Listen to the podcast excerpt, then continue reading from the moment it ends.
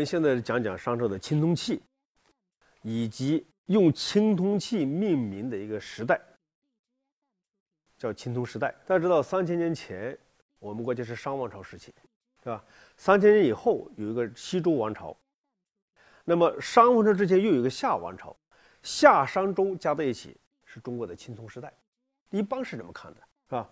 一千五百多年的青青铜时代历史，我们今天呢，就讲讲青铜时代最鼎盛的时期——商王朝。那么商王朝是公元前十六世纪到公元前一零四六年，啊，这是我们这个考古学家给它的一个年代的范围。那么它的地域呢，覆盖了今天河南及其邻近各省，有的时候大一点，的小一点。但我指的是文化范围，而不是指的政治区域。那个时候没有清晰的边界，它只是一个大概范围。我们先看看。这个青铜器，什么叫青铜器？青铜器是铜、铅、锡的合金，是吧？就铜、铅、锡是主量元素，当然还有其他的一些微量元素或者恒量元素。一般说的青铜青铜器指的是铜铅、铜锡或者铜铅锡。青铜器有很多内容，比方说这件这件叫鼎，这件叫垒。最有名的当然四目屋顶或者后母屋顶。好了，我们现在开始讲，那个时候的人为什么要做青铜器？其实呢，这个铜器啊，在我们国家历史还算也算比较早。我们国家的仰韶文化时期，就是公元前五千年到公元前三千年这个阶段，其实就有铜器出土。比方说，仰韶文化的这个江寨遗址就出土过黄铜管。仰韶文化之后。到龙山化时期，就是大概距今四千年到五千年之间，铜器就更多了。那么主要是什么呢？主要是一些小刀，就是铜小铜刀啊。这是公元前三千前的仰韶文化，以及公元前两千年到三千之间的龙山化这个这个阶段，出土了很多的小件铜器。但是呢，这些铜器并不是青铜时代的典型代表。真正的青铜时代什么开始啊？一般认为从夏王朝时候开始。那么夏王朝的一个重要的遗址叫二里头遗址。二里头遗址出土的铜器看到没有？跟刚才那个不一样吧？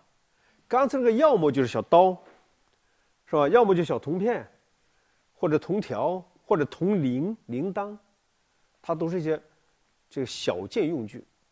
可是到了夏王朝这个时候，变成了铜容器。到了商王朝的时候，那各种各样的容器就出现了，那容器更加复杂了。为什么会这样？这个背后啊，是因为青铜器被用来作为一种社会符号或者文化符号。这就是中国为什么青铜器这么发达。我们中国的青铜时代跟西方比，我说的西方包括西亚地区，包括这个东南欧，都不一样。他们那时候出土的这个铜器也都是工具啊、装饰品啊，偶尔有几个这个人面像。可是我们的铜器是这样的，全是容器。但是你容器，你如果真把它掰开看的话，是什么呢？鼎干嘛的？煮肉的，原始功能啊，煮肉的。簋装食物的，箍装酒的，甲装酒的，撅喝酒的。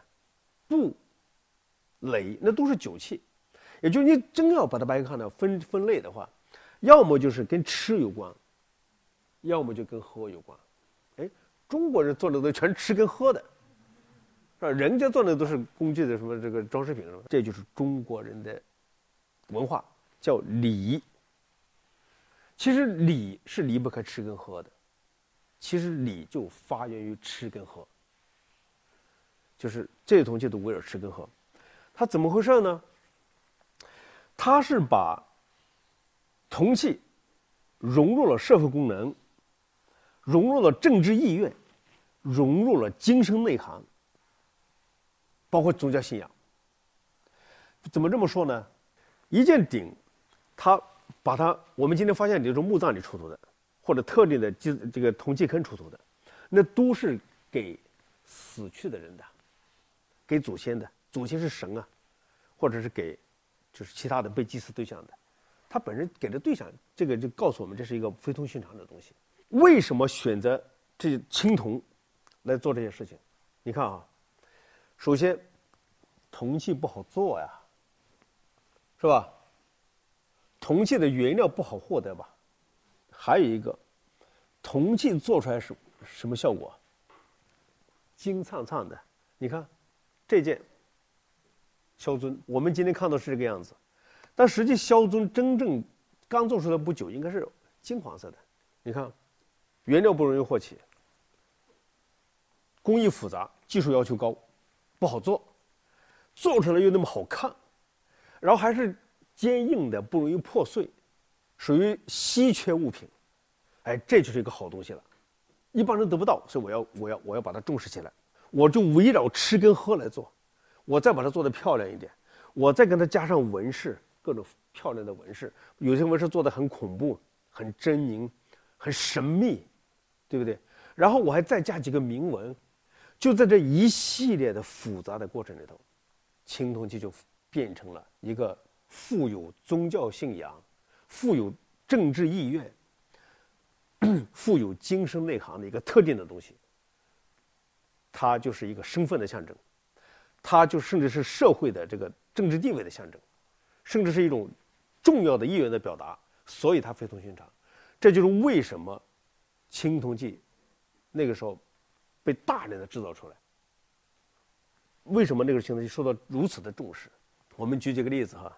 你看，这三件酒器吧，孤爵、甲，典型的酒器跟喝有关。喝得起酒，那是身份的表，身份的地位的象征吧。一般人喝不起酒啊，就是我有粮食，我可以酿酒啊。然后呢，鼎，我们考古发现的鼎里经常不是空的，里头是有肉的。你看着是骨头啊，但是你脑子里要想象是肉。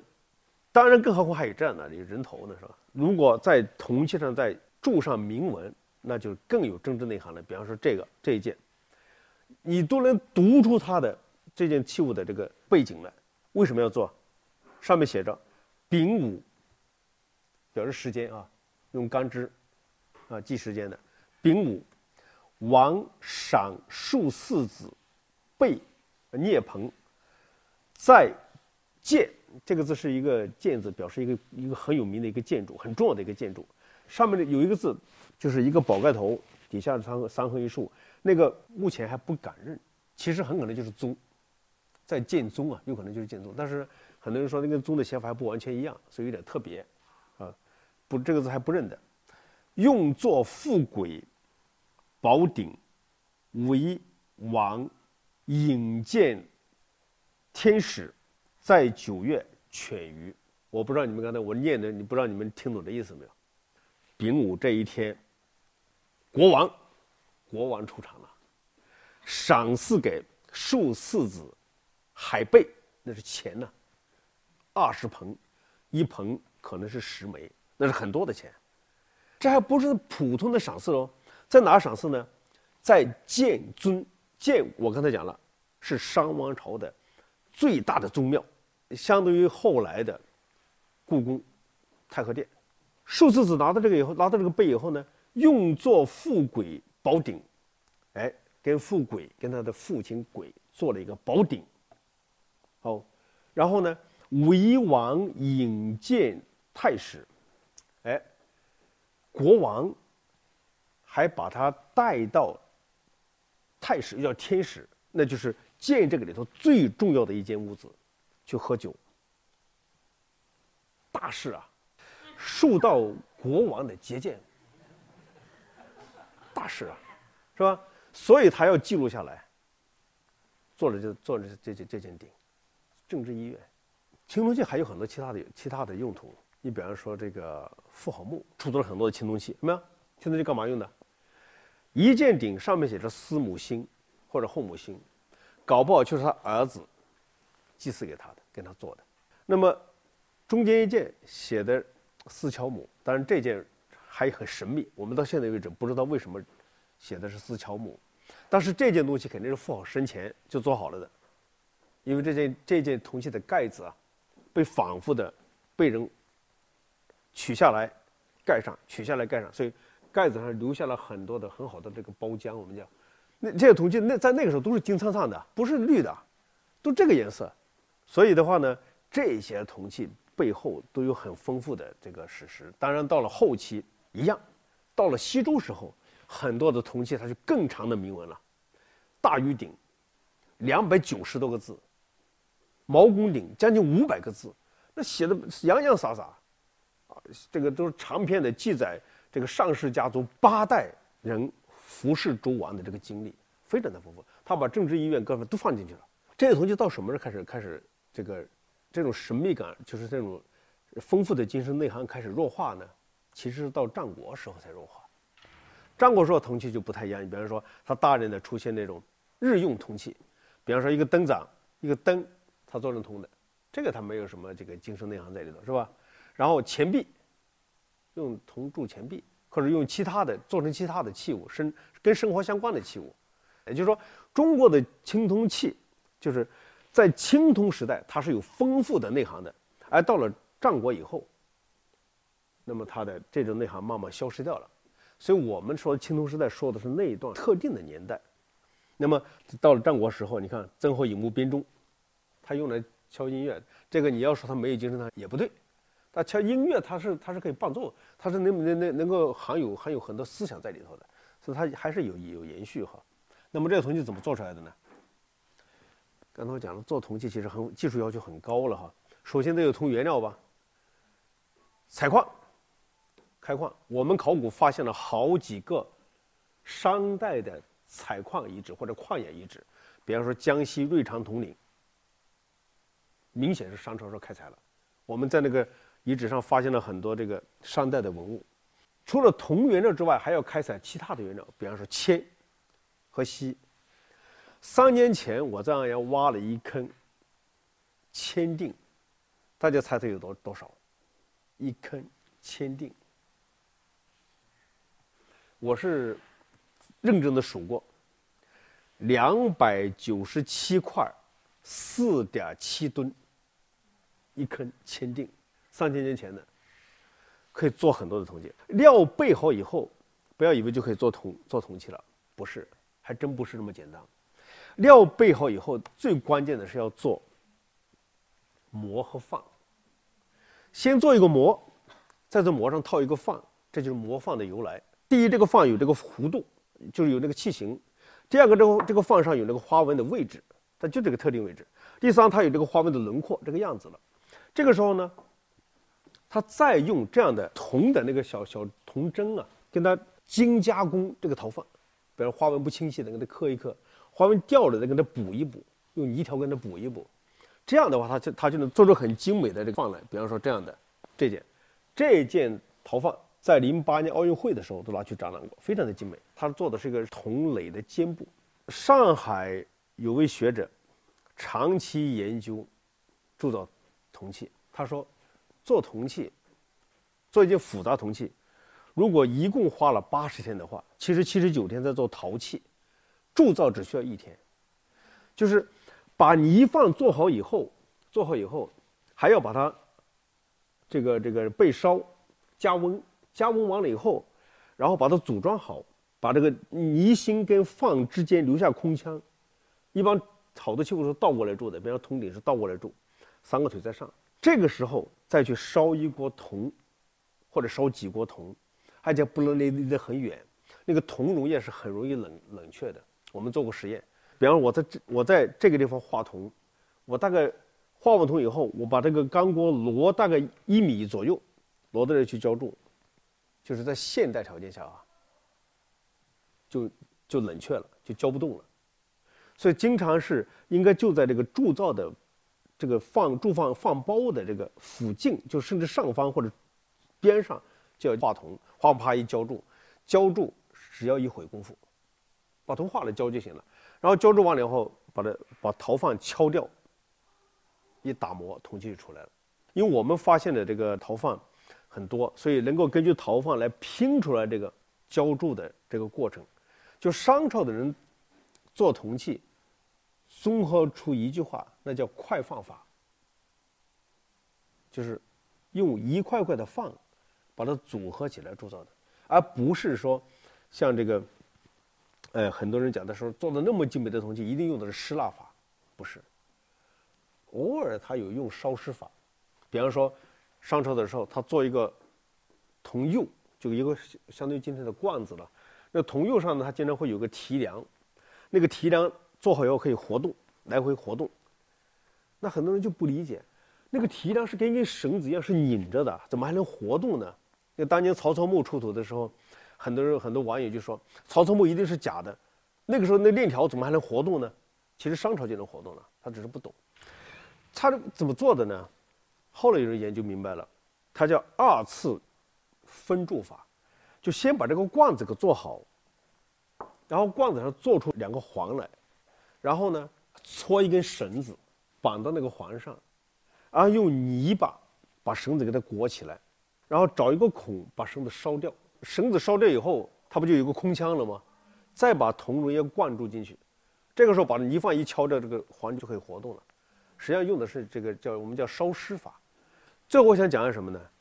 就是。商朝的人做了这么多铜器啊，费了那么大的功夫，啊，玩泥巴玩的那么熟练，啊，做出来，到底对我们这个国家，对我们这个历史，有什么样的这个这个冲击呢？青铜器对中国历史的一个最大的一个冲击，就是使得中国出现了青铜时代。而这个青铜时代，不是说就在商王朝一个点，或者夏王朝一个点。而是在整个黄河流域和长江流域，我们来看一下那个时候发生过什么。我举一个例子哈，我还举商王朝做例子啊。商王朝的都城在安阳，对吧？在安阳之前在哪呢？是在郑州。商朝迁过好几次都。当商王朝的都城还在郑州的时候，那是公元前十六世纪。这个时候发生一件事情，商王决定南征，派了一支力量。往南打，结果来到哪了？到了今天的武汉。本来武汉就有人有人在那生存呢，他不是没人，他有人在那。但是商人过去了，把这个地方占领了。占领以后呢，建立了一个据点。这个据点今天原这个据点原来叫什么不知道，但是今天我们发现这个遗址了。我们今天把它叫庞龙城遗址。这个遗址出土了很多的铜器，这叫甲，还有这样的，这叫尊。尊和甲那都是商朝人用的铜器啊，而且我们还发现好多陶器，其实也是商朝人用的，就知道商朝人过去了。那么商朝人建立这个据点以后呢，哈，有了这个遗址以后，他没停步，他继续南下。这个动作就使得了商文明的技术和商文明的制度，整个从黄河流域南移了。刚才那个铜器，它代表的什么？代表的技术啊，铸铜技术。还代表那时候的制度，因为商朝人是有这个精神信仰的，他用尊和甲和其他的鼎，包括鼎，这这样的其他的酒器，代表的有丰富的精精神内涵吧。他的技术、他的制度，还有他精神内涵都带过来了。带过来以后，就是中原的文明这套体系，就对长江流域造成的影响。而盘龙城遗址所代表的商王朝的这个文明，没有止步。继续向南发展，进到江西境内，进到安徽境内，到湖南境内，然后溯江而上，到达成都地区。你看这个动作，中原发达的文明，包含刚才我讲的技术、制度、精神信仰，哗一下到了长江流域了。我们看看，再看啊，在江西的新干县发现的墓葬，这个墓葬呢，里面出了很多的青铜器。有人认为它就是甲骨文记载的虎方。那为什么后来会出现在甲骨文里头？因为它跟商文跟商王朝有接触吗？它才会出现在甲骨文里头。你想想，它出的那个铜器，你看那扁足鼎也是一样，上面两只小老虎，这可能就是虎方，虎方的代表，跟商文明有接触啊。商文明过来了吧？好了，溯江而上，到了成都平原。大家知道成都平原有什么？三星堆遗址。三星堆遗址在八六年的时候挖了两个祭祀坑，一号坑、二号坑，坑里面坑很大，里面出土了很多的青铜器。你看青铜器上贴着金，也就是说，公元前十六世纪商王文明南下这一个动作，带来了长江流域青铜文明的新面貌。本来长江流域它也能做青铜的，只不过它不做这些，它做的都小东西，比如铜铃啊什么的，它确实做。等到北方的技术来了以后，他知道用放做容器了，用放做石器、做酒器、做礼器，这个过程就是北方文明开始这个强势进入，这是北方文明强势进入的例证。这种铜器叫钺，为什么是钺？钺是商文明里头的军权的代表，表示权力。钺本来就杀人用的，就斩杀、砍头用的。在江西新安大墓里头也出了一件钺，这是本方文明带过来了吧？一件铜钺，明显。但是呢，有一点，长江流域本地呀，它也有自己的文化传统，对不对？它不是一张白纸，你来了以后，你就是你来了以后，我一部分我吸收你的，我学习你的，可是另一部分呢，我要继承我自己的，对不对？这样就出现一个文化的选择，文化的抗争。还有文化的融合，都在铜器上看得清清楚楚。你比方说，三星堆出土的铜器里头有大量的人面像，我们可以把它叫做偶像。可是这些偶像在商文明里头就基本不见，也就是说，这是它本地的一个传统。这个传统是三星堆本身坚持的，可是三星堆确确实实又学习了中原的文明，比方说这样的铜尊或者铜垒。那它明显它是学着商朝人做的，这是商朝人的东西。我们在中原看到的看多了，但是长江流域也出也有这个东西。但是有意思，他学的东西学的不太一样。你看这里个综合垒哈，我们搞考古的都知道，一看这综合垒就知道长江流域的。你要是做做这个文物文物生意的话，就知道哪里的，那不一样。但是一看刚才那个铜和垒，那是一看就北方的，这一看南方的，是南方本地做的。为什么呢？花纹。四像四不像，就是他他想学北方的花纹，但学的不像，本地的工匠嘛。然后呢，对纹饰没有没有充分的理解，他不知道哪个是眉毛，哪个是可能不是这么理解，所以做的就不像。还有一个，他用的南方的土做的，他的陶方是南方的土，所以他铸造出来砂眼比较多，它是不一样的，用法也不一样。你看，这就是一个文化的一个交融了。这件东西，三星堆一直出土的。属于三星堆文化，在成都平原发现的。这件东西是这样的：底下是个座，中间上座上的一个人，人上的双手扶着的那个东西，那是一件铜尊。这件尊的样子明显是跟中原地区、跟商文化是一样的。这说明什么？本来在商文明里头，这样的尊是用来装上酒，献给祖先的，敬祖的。可是，在三星堆虽然也铸造这个铜尊，但是干嘛的？他他不是埋在墓里头，而是要跪着托到顶的头上。这个器物的上头有一节断掉了，应该还有一棵神树，可能表示一个神树的意思。这是敬天的，所以它不一样了。这个就是文明这个一个一个融合。当然，长江流域本地的传统还在继续。你比方说挠，商文明里头这个挠都是很小的，而且是几个几个一组，一般是三件一组，我们叫编挠，敲出来声音是有音基音音基的。可是长江流域它做到呢，它都是单件的，但是它特别的大，有的时候一个挠两百多公斤，你抬都抬不动。所以大家看到哈，当商王朝它的青铜文明起来以后，它的一个小动作。就引发了整个中国两条大河之间的文明的交融，然后最后呢，就形成了一个大的青铜器文化圈。江西的、中原的，大家看啊，形成一个横跨两河之间的一个巨大地域的文化圈。而这个文化圈呢，各种文明因素在一起交融，学习吸纳，然后呢，发明一些新的东西以后，它又反过来可能对中原又有影响，最后形成一个。在两河之间，南北文化的大融合，青铜文明的多元一体。谢谢。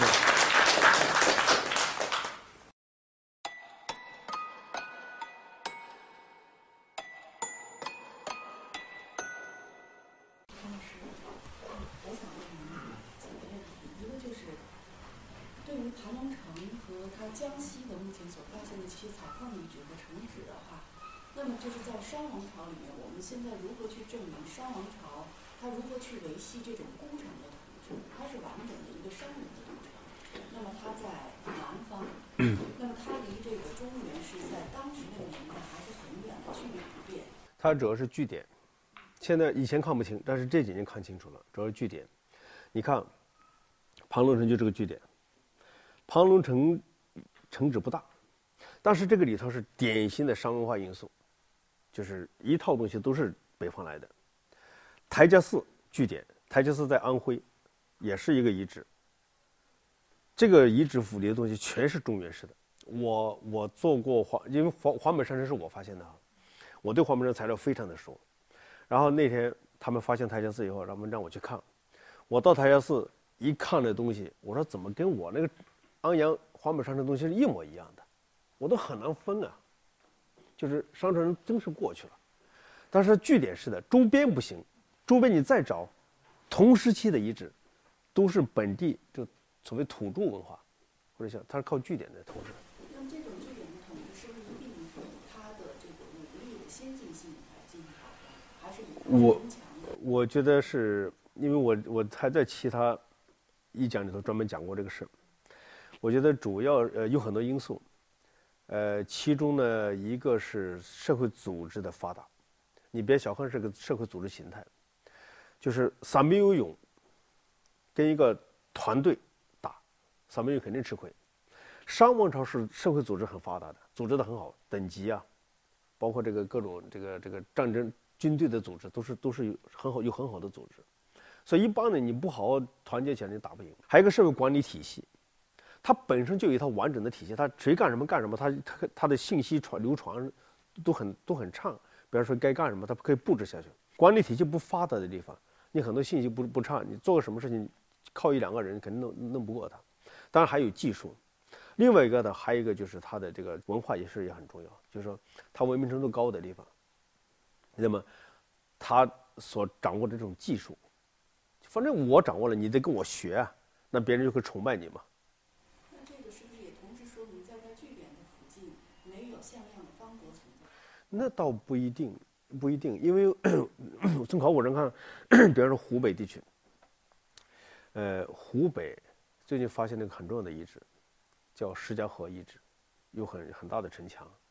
石家河遗址什么时候呢？石家遗址比夏王朝都要早，也就是在南方地区本身是有强大文明的，但是它比起商王朝来还是差一些，嗯，是有有组织的，但是没有那么强大。那还有一个问题，就关于青铜器的，您刚才讲容器为主，它是以吃喝为主。